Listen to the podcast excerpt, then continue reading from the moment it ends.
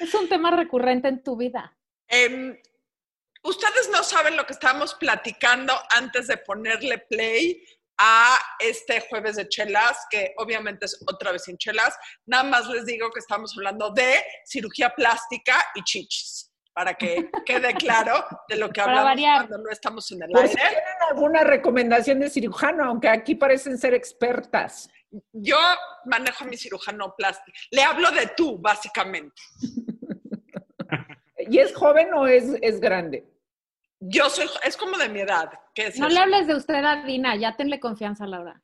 ¿Qué es? Es que Dina es grande. Eso es ser grande. Por eso, por eso. Exacto. Es vieja como yo.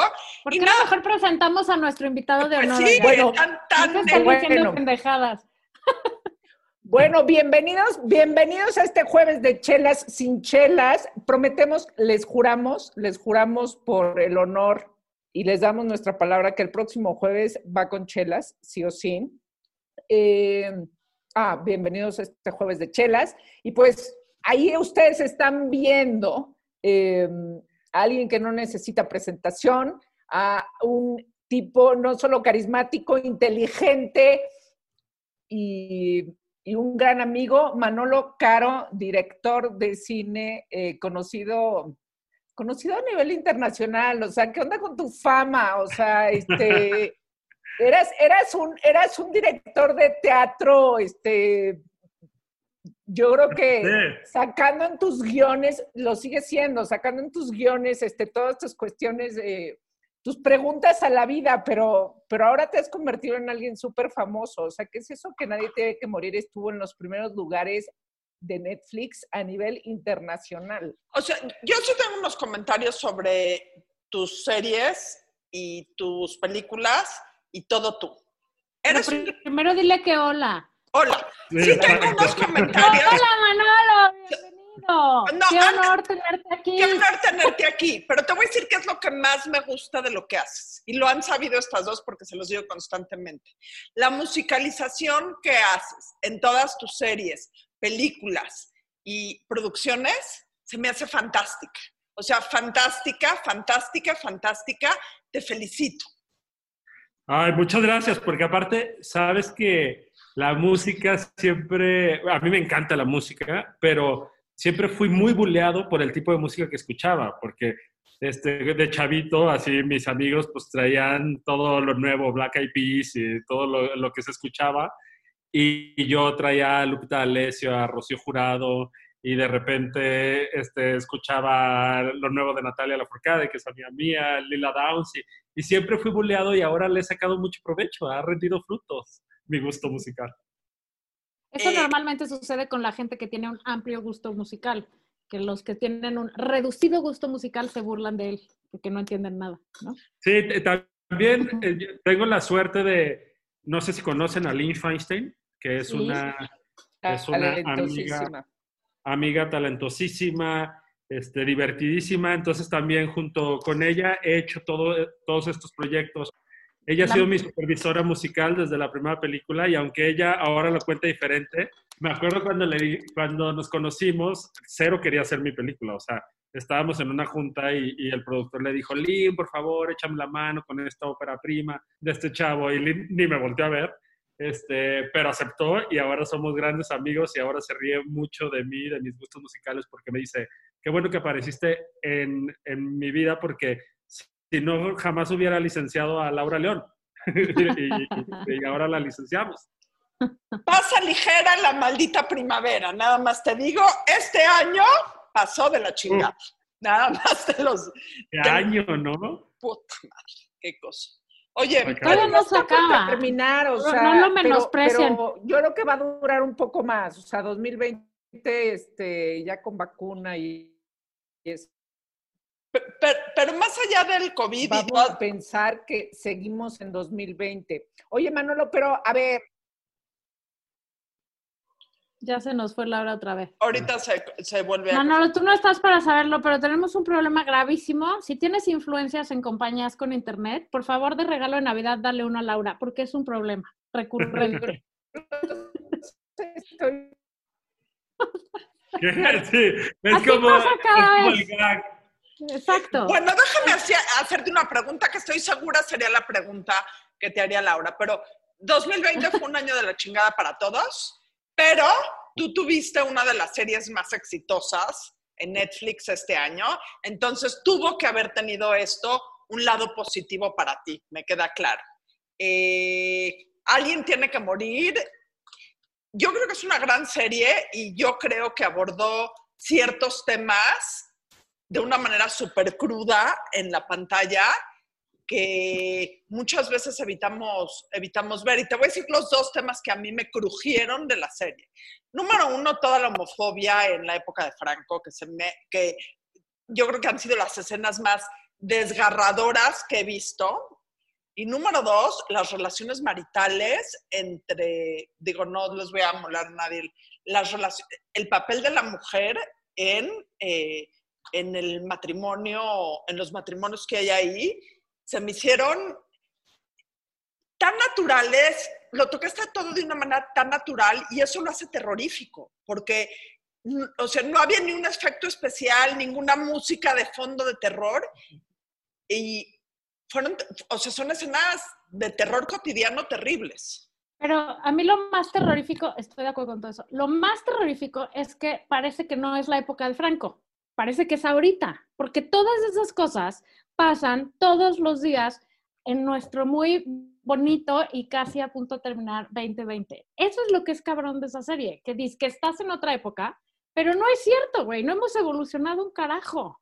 Pues justo esa, esa fue la idea, este, y, y, me emociona mucho que me lo digan porque recuerdo cuando yo dije, ay, no quiero hacer comedia, venía de la Casa de las Flores y había, bueno, había sido como este éxito súper abrumador y, y todo el mundo me conocía y yo en algún momento me senté y dije, y, creo que Laura lo vivió, dije, no me voy a convertir en el director de la Casa de las Flores para el resto de mi vida, o sea, punto.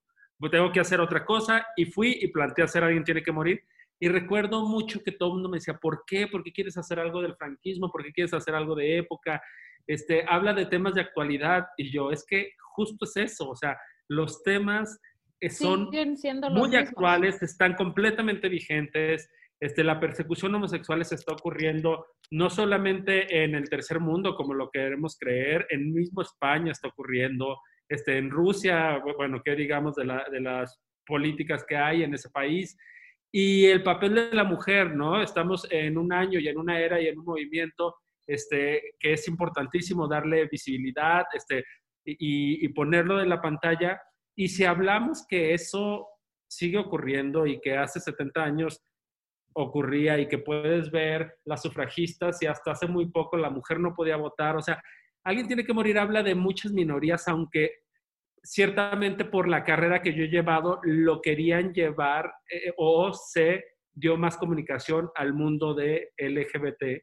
Este, pero hablaba de cosas terribles, como el papel de la madre ama de casa sumisa que tiene que vivir ahí bajo el yugo de un marido terrorista. a un cabrón por dinero y por qué va a decir la gente. O sea, si alguien no la ha visto, espero no amolarles esto, pero hay una escena en donde el esposo quiere tener relaciones sexuales con su esposa y la esposa evidentemente no quiere tener relaciones con él y es una escena desgarradora, o sea, desgarradora. Sí, fue muy, fue muy difícil hacer esta serie. Para mí fue un reto este, a nivel personal, porque, porque pues a mí se me da más la comedia. Entonces, de repente hablar con los actores y profundizar y que no quedara como, como, en, como en romantizar una tragedia, porque sería lo peor que hubiera podido pasar, porque también estaba este, aderezado con este lado artístico del ballet, donde Isaac Hernández, el personaje Isaac, este, llegaba a la casa. E, e, era siempre navegar como en una delgada línea. Yo creo que era lo que tenía muy tenso y muy emocionados y muy puestos al elenco. O sea, yo siempre que llegaba al set les preguntaba qué era lo que los tenía y, y por qué se paraban a contar esta historia. Y justo me decían que por lo actual y por esta delgada línea de pensar que si un día el hombre quiere tener una relación y, su esposa no, y abusa de ella, no es abuso porque están bajo una casa y un matrimonio. Claro que es abuso. Y, claro, más es violación. Y nos han enseñado a decir que, bueno, que así son las parejas y que, y es terrible, pero bueno. Oye, Manolo, y, o sea, justo esto que comentas, a ver, ¿qué pasa, no? Cuando creemos muchas veces y, y, quizá nosotros que, que, estamos de repente en círculos más abiertos o, lo que tú quieras, eh, pero tú tienes una sensibilidad muy particular y, y, vaya, por eso te dedicas a lo que te dedicas, pero justamente de, de observar qué está pasando en el mundo. ¿Qué está pasando? Que creemos que vivimos en esta libertad de este, cada quien podemos ser lo que querramos, pero no es cierto. O sea, parece que de repente la homofobia empieza a subir o parece que, este, que, que ya todo es incorrecto, que cualquier cosa, este, que ya no puedes mover un dedo porque, porque entonces recibes una crítica que no estás siendo inclusivo, que entonces, eh, eh, o sea, todo cae en un discurso como que hechos bolas todo el mundo, o sea, eh, en donde ya no se puede decir nada, en donde tomar una postura este, está mal, en donde este, darle eh, apertura a unos y a otros no, termina siendo también como eh, cuestionado y criticado. ¿Las sociedades están como súper enojadas o qué está pasando? Yo creo que la, gente y, la sociedad está ahorita pasando un momento súper vulnerable. Bueno, y en 2020 lo vino a estallar, ¿no? Este, hay mucho dolor, hay mucho resentimiento por, por, cómo hemos vivido, por cómo hemos intentado evolucionar a pesar de, los gobiernos, pero también en el, en el caso de lo que estamos hablando hoy, esta tarde, es que vamos de modernos y nos encanta ir de sociedad moderna, pero cuando la modernidad entra a nuestra casa se vuelve un conflicto. Es, claro, mientras no me pase a mí, ¿no? Exacto. Yo tengo una línea de una obra de teatro de Drew Scott que se llama Straight, que me encanta, que dice, eh, eh, por ejemplo, en el mundo gay, todo mundo ahora ama a los gays, todo mundo desea tener un, amigo gay, todo mundo lo aplaude, lo celebra, este, pone la bandera, pero cuando el gay aparece en el centro de la mesa de tu casa, que pareciera que entró una enfermedad y que hay que erradicarlo, ¿no? Entonces, ahí es cuando viene la doble moral y es, ok, ¿qué tan modernos somos? ¿Qué tan, este, qué tan abiertos estamos? ¿Qué estamos exigiendo? cosas políticamente correctas, este, cosas que nos convienen, pero entonces cuando eres políticamente correcto estás censurando la creatividad, que también eso me parece muy lamentable y está pasando. Entonces ahora también hay que darle visibilidad y, hay que ampliar el, abanico para todos ser incluyentes, pero también en esta nueva forma de ser incluyentes, ¿qué tanto racismo existe? Porque pones sobre la mesa a alguien que tratas como el nuevo este juguete de, del playground, ¿sabes? Entonces se vuelve muy complicado. Yo creo que, que todo tiene que partir en la honestidad y en nuestro trabajo, en los medios de comunicación, y eso es mi punto de vista, pero los medios de comunicación, en contar historias, en escribir, en el cine, en el teatro, lo que va a reinar para que esto tenga coherencia tiene que ser la honestidad. Si no eres honesto, vale madre. Y si quieres quedar bien con la gente, te va a salir peor. Lo que pasa es que ya es importante, imposible quedar bien con la gente. O sea, porque para quedar bien con la gente haciendo una serie, tienes que tocar un tema de relevancia y tener actores y actrices eh, en toda la gama de la identidad de género y en toda la gama de colores y en toda la gama de eh, de identidad racial y, de todo. O sea, no puedes hacer una serie sin que haya hombres, mujeres, trans, eh, chinos, latinos, eh, afroamericanos, afromexicanos, musulmanes y judíos, porque entonces, si no hay todo, ya te, metiste en un pedo con alguien. Bueno, yo, yo me metí en un pedo, por ejemplo, en el anuncio de alguien tiene que morir, se me dejaron ir y, este, estuvieron las redes sociales que ahora son como esta cacería de brujas, ¿no? Porque lanzo el, el teaser presentando al elenco y, y, me dicen que cómo no estabas siendo más diverso y que era importante. Y digo, claro que es importante, pero también es importante ser honesto con la historia que estoy contando. Estoy contando la historia de una familia de ultraderechas en España en la época de Franco, en donde, perdón, no voy a dejar de ser honesto para ser políticamente correcto y darle en la torre a una historia que quiero contar. Yo me ha tocado sentarme en el teatro en Londres y ver mi Saigón y de repente no son asiáticos y, digo, perdón, mi Saigón va de una guerra donde tienen que ser asiáticos porque de eso va mi Saigón y esa es la historia. Y lo importante es tener muchas diferentes historias y que, y que sí haya diversidad y haya visibilidad, pero porque hay suficiente material, suficiente creatividad, suficientes historias en donde todos nos sentamos identificados. Yo soy una persona que, lo, que he vivido eh, este, el racismo, o sea, yo pertenezco a un grupo que ha sido burleado y, y rezagado por muchos años. Yo crecí sin verme identificado en una pantalla. Yo jamás salí del cine a los 15 años y dije, wow, yo puedo ser Tom Cruise de Misión Imposible. Creo que no, porque Tom Cruise era lo más heterosexual y seguramente... Bueno, nadie puede ser Tom Cruise, no te sientas mal, Manolo.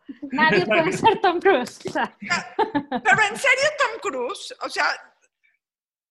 No, pero justo no, e, es esta cosa de que nunca salía al cine y decía, ay, esta historia de amor, esta chick flick, me puede pegar a mí porque no había representación, porque lo que se representaba era una caricatura, ¿sabes? Entonces yo digo, ahora qué chingón que estamos en esta oportunidad de crear nuevas historias, pero que las historias sean honestas para que exista la diversidad, no meterla como calzador, eso sería lo peor. O sea, yo lo, más fácil que pude haber hecho cuando pasó eso es este, haber este, dado vuelta en U y haber contratado gente diversa y haberme salido por la tangente. Eso me haría un peor ser humano. Eso, eso, eso sí me haría un mal ser humano, ¿sabes? O sea, contar una historia y ser honesto con la historia, no. Y ahora, por ejemplo, voy a hacer un musical, les cuento. Y la chica, la protagonista, que, que se quedó en el musical, es un lanzamiento de una chava este, afroespañola. Y, me duele mucho pensar que el día de mañana, y por eso lo, lo empiezo a hablar desde hoy, se le vaya a atribuir que ella está en el proyecto por cubrir, una, cuota.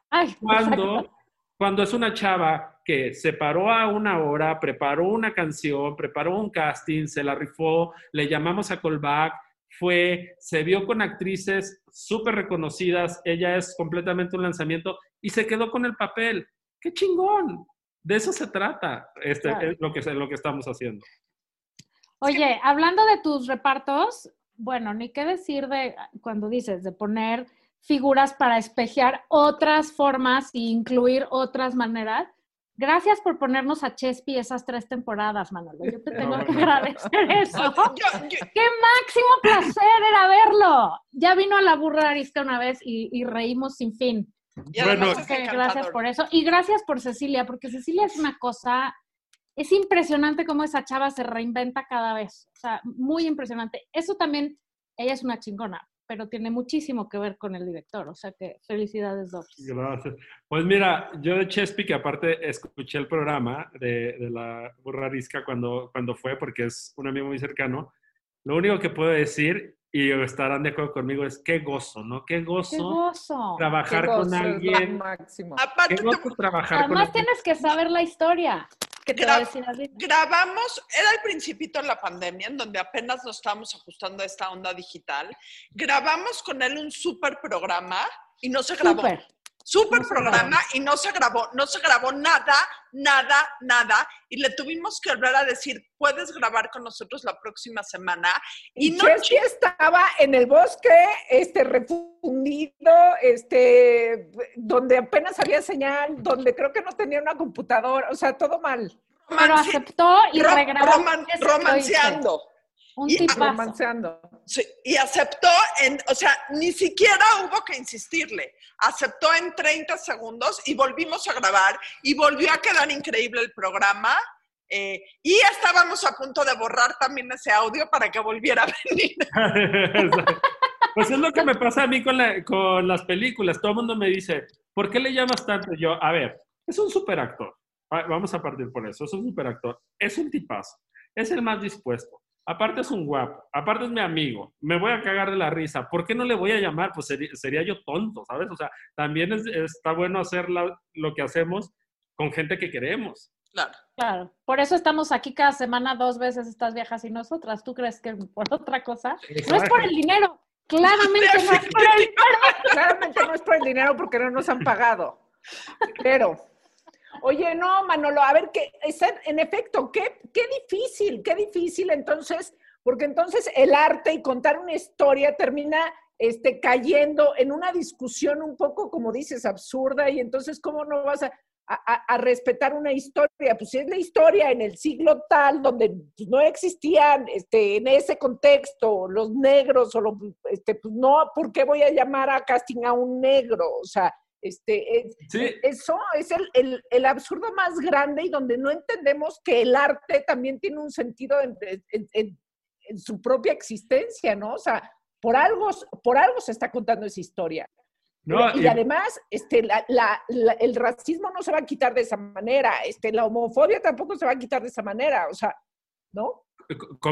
Eso es bien importante lo, lo, que estás diciendo, o sea, el racismo no se va a erradicar así, el racismo se va a er, er, erradicar con cultura, con visibilización, este, poniéndolo sobre la mesa, este, haciéndole entender a las nuevas generaciones, platicándolo, o sea, todo eso apoya, o sea, y apoya que existan historias, o sea, existe Black Panther y eso lo aplaudo y, lo, y me parece increíble y que existan 20 Black Panthers, pero si el día de mañana este, se necesita hacer una este, película de nazis, pues lo vas a hacer en, en alemán y lo vas a hacer con alemanes, ¿sabes? O sea, y sin judíos.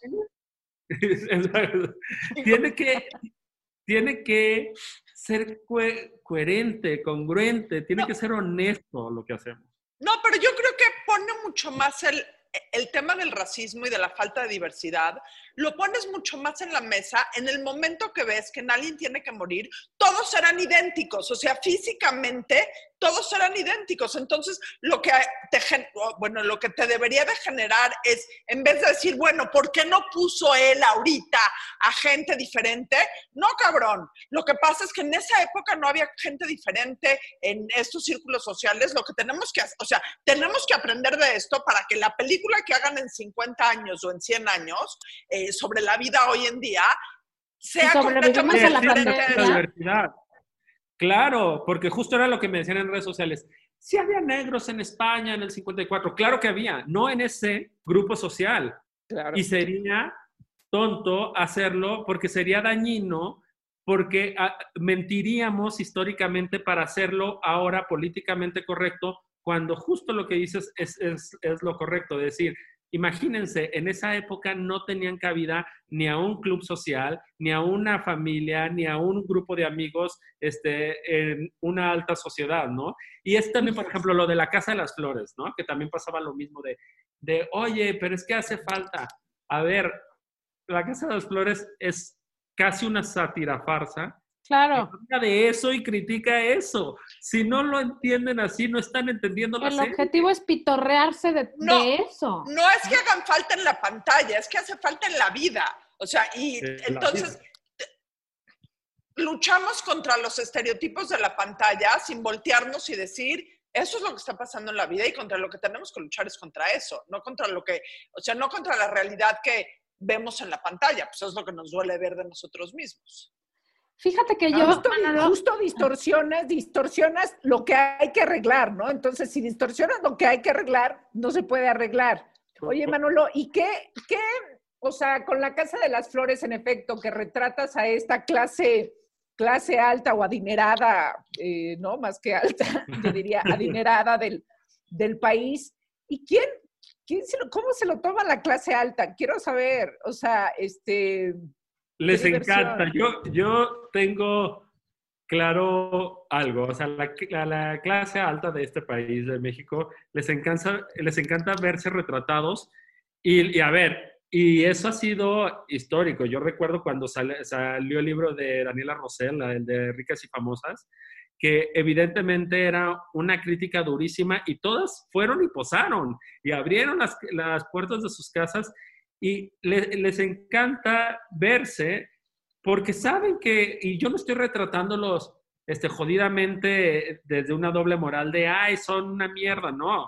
O sea, Virginia Lamora tenía cosas increíbles, tenía cosas horribles como todas nuestras mamás, que tienen cosas maravillosas y cosas terribles. Y si no nos aprendemos a reír de nosotros mismos, estamos en llamas, ¿sabes? Por ejemplo, me pasa con la, con la comunidad este, judía, que yo por azares del destino, vueltas de la vida, terminé estudiando en una generación judía, este, siendo no judío, porque no, tampoco me considero católico, pero terminé en una este, generación judía. Mis mejores amigos son judíos, este, crecí con ellos, me hice profesionalmente con ellos y retrato cosas y ellos no se lo toman como de, ay, este cabrón, culero, este, eh, eh, accedió a nuestras fiestas, a nuestras festividades para reírse de nosotros. Claro que no, se lo toman como lo que es, como dicen, claro, eso a mí, a mí también me da risa de lo loco o patético que puede ser, pero también esto que es increíble de nuestra comunidad, de alianza, de unión, también está increíble que, se, que lo retrate, ¿sabes? Me acuerdo cuando escribí, no sé si cortarme las venas, que terminamos haciendo funciones en Interlomas de tantos judíos que venían a la Condesa y que era, no, pues mejor que la obra se mude ciertos días a la semana a Interlomas para que vayan a verla. Y nunca me lo echaron en cara. Espérate, espérate, tengo unas cosas que decirte.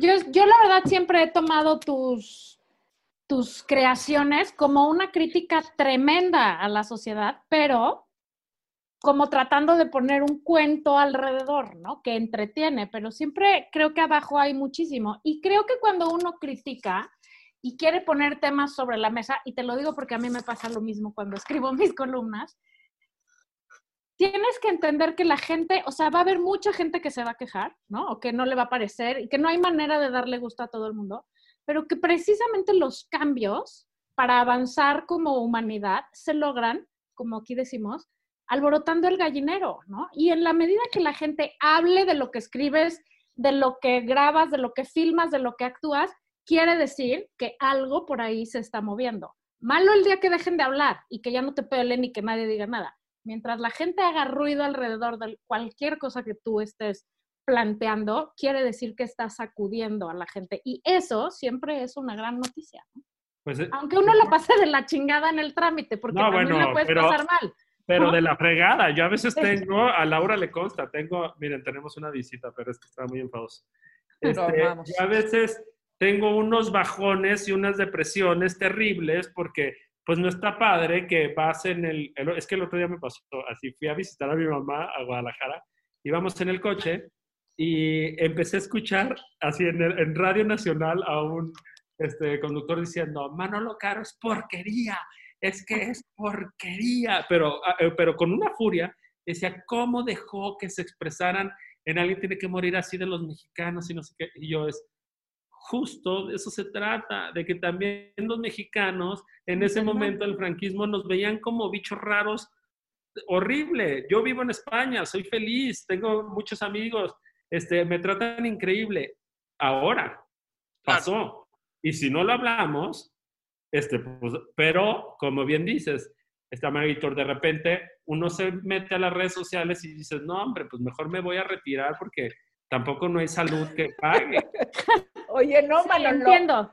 Pero además hay esta cosa, o sea, me acuerdo también, eh, ahorita que dices, ¿no? Vivo, vivo en España y, esta cosa también muy, muy extraña de, de, de los mexicanos, que atacamos a los mexicanos que suelen ir, los vemos como traidores malditos, a, los mexicanos que se van y este, buscan un éxito internacional en Estados Unidos, en Europa o en donde quieran. O sea, todos los mexicanos que, que se han ido, siempre es una cosa como de me traicionó, no sé por qué sentimos que es una traición este, ¿por qué no? ¿Por qué te vas si trabajas allá y no aquí? O sea, le ha pasado a Salma Hayek a los directores este, de, ¿no? de, cine que ya están metidos en los Óscares y, la gente lo ve mal, lo, lo, lo, lo, lo siente como una traición y no es una traición, o sea, no tendría por qué ser así. Pero te voy a decir algo. ¿Por qué es ver hacia afuera que ellos son unos traidores, por decirlo así, y no que en México no hay oportunidades para crecer? Porque lo mismo pasa con los eh, artistas y lo mismo pasa con los científicos y lo mismo pasa, digo, los actores, eh, artistas, directores y famosos son más famosos y llaman más la atención. Pero hay un sinnúmero de científicos y de gente de ciencia que también se tiene que ir de México porque aquí no hay lugar para crecer. Nada más no es tan glamuroso hablar de un astrofísico, pero pero es lo mismo. No, y aparte, en lugar, y, no lo digo por mí, no quiero, no quiero que me aplaudan, porque aparte yo estoy llegando a España, llevo una serie, ahora haré la segunda, pero, pero eso, por ejemplo, se, se va alguien más y ¿por qué no decimos, qué padre, qué padre que un mexicano va a llevar el nombre de México a otro lugar y, y le puede ir bien, o sea, y de repente dicen cosas muy chistosas. El otro día terminé una entrevista y, venían, y venía viendo las redes sociales, que soy muy adicto, y ponían, no nos vamos a burlar de que Manolo ya habla como español y se sea, y yo por dentro, bueno, soy zipizapo desde niño, o sea, este, nada más, seguramente nunca me habían visto en una entrevista, ¿sabes? Pero el chiste, lo que me quedó claro es, hay que buscar el cómo joder, hay que buscarle el cómo decir, no, se fue, es un traidor, está mal, habla mal de los mexicanos en sus proyectos, no, o sea, pongo música mexicana, los protagonistas siguen siendo mexicanos, eh, hago una postal del teatro de la ciudad donde yo crecí, que es el Teatro de Gollado en Guadalajara. Me siento muy orgulloso de poner en escena a Isaac Hernández, que para mí es un mexicano que ha llevado el nombre de de este país. Gracias por eso también. No, solo de ponerlo, sino de quitarle la camisa ante las cámaras. Gracias. Y ponerlo a bailar. Qué espectáculo. Qué espectáculo en todo el sentido de la palabra. Gracias, gracias. Oye, además, el día que estaba yo viendo eso con el sponsor, le digo, empieza la escena y yo, este güey se parece al bailarín. Y en eso lo veo yo, no mames, es el bailarín. Qué, padre lo de Isaac, ¿no? Sí, sí, sí. A mí eso me parece emocionante y me parece también importante que el ballet y, hablar del ballet en México, ¿no? Que, que, también tenemos este prejuicio de el ballet es para gente con un nivel adquisitivo altísimo, no sé qué. A ver, Isaac se la rifó en el patio de su casa, este, con muchísimas carencias y fue creciendo y encontró una beca y llegó este, a San Francisco y después emigra y ahora es el bailarín más importante de ballet del mundo. Y en México lo tendríamos que estar aplaudiendo más. Somos un sector muy pequeño en que lo estamos haciendo. Deberíamos, exacto, deberíamos de, o sea, además de invitarlo a la burra, deberíamos de, o sea, hacer este, de él, el, o sea, es un gran héroe, en efecto, destacar en una disciplina que poco hay en México, que además es eso, es, ah, este, también es súper es, homofóbico, ¿no? Los que no les gusta el ballet y este, o sea, es un asunto así que dices, No, no, no es homofóbico, es ser idiota, güey, porque es un arte, es una cosa fantástica. Sí, pero hay gente que, que, Fue una grata hay muchos hombres que dicen, no, no me gusta el ballet. Que justo también de eso hablaba, alguien tiene que morir, ¿no? De que hay ciertas profesiones que ya, ya las tenemos como estereotipadas, ¿no? Es Ajá. una profesión. llegas con un bailarín, llegas con un homosexual, o sea, Dios, ¡oh, sorpresa! Yo, yo, yo lo que les puedo decir con Isaac, aparte de que lo adoro y él sabe que lo que lo quiero y respeto, es que es de mis este, checklist de la vida de bailar en el antro con el mejor bailarín del mundo. yo, yo siendo homosexual, él siendo heterosexual, los dos solos, como si no existiera nadie, checklist. Y eso es chido. Qué increíble. No, estuvo chingón verlo ahí. Además también, no nada más porque siempre es un gozo ver a, ese, a, Isaac bailar, pero sacarlo a él de su papel también. O sea, decirle a un bailarín, oye, vente un rato a una serie que estoy haciendo, está poca madre. O sea, me encantó en todos sentidos. ¿Qué tenemos que hacer, Manolo, para que nos contactes con él y venga la burra? Y de pasar con Cecilia. Hoy mismo, hoy mismo le escribo, al rato este, tengo un, compromiso con Laura Manso. Entonces, en la noche ya les tengo respuesta. seguramente va a aceptar, nada más eh, tendrán que checarle el horario porque vive en Londres. Pero. no eh, sabes lo que acabas de hacer. O sea, me van a correr de la burra. Adina, si, si ya Ruder se lleva. amigos. o sea, tienen. O sea, o sea, yo te presento a todos mis amigos.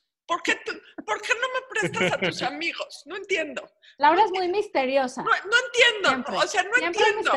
Yo quiero ser tu amiga. Y nada más te voy a decir algo, porque ya va a acabar este programa. El día que hagas una serie sobre una sociedad de gente de pelo rosa, ¿me puedes contratar, por favor? Me encantaría. Lo haré. Amargosa, yo también. ¿eh? Si necesitas gente amargator, yo también, muy feliz. Por favor, lo, que, necesites, Lo que quieras. Oigan, este, me, me, choca después terminar las entrevistas con piropos, pero lo voy a decir porque lo digo honestamente, como, como me gusta hacerlo.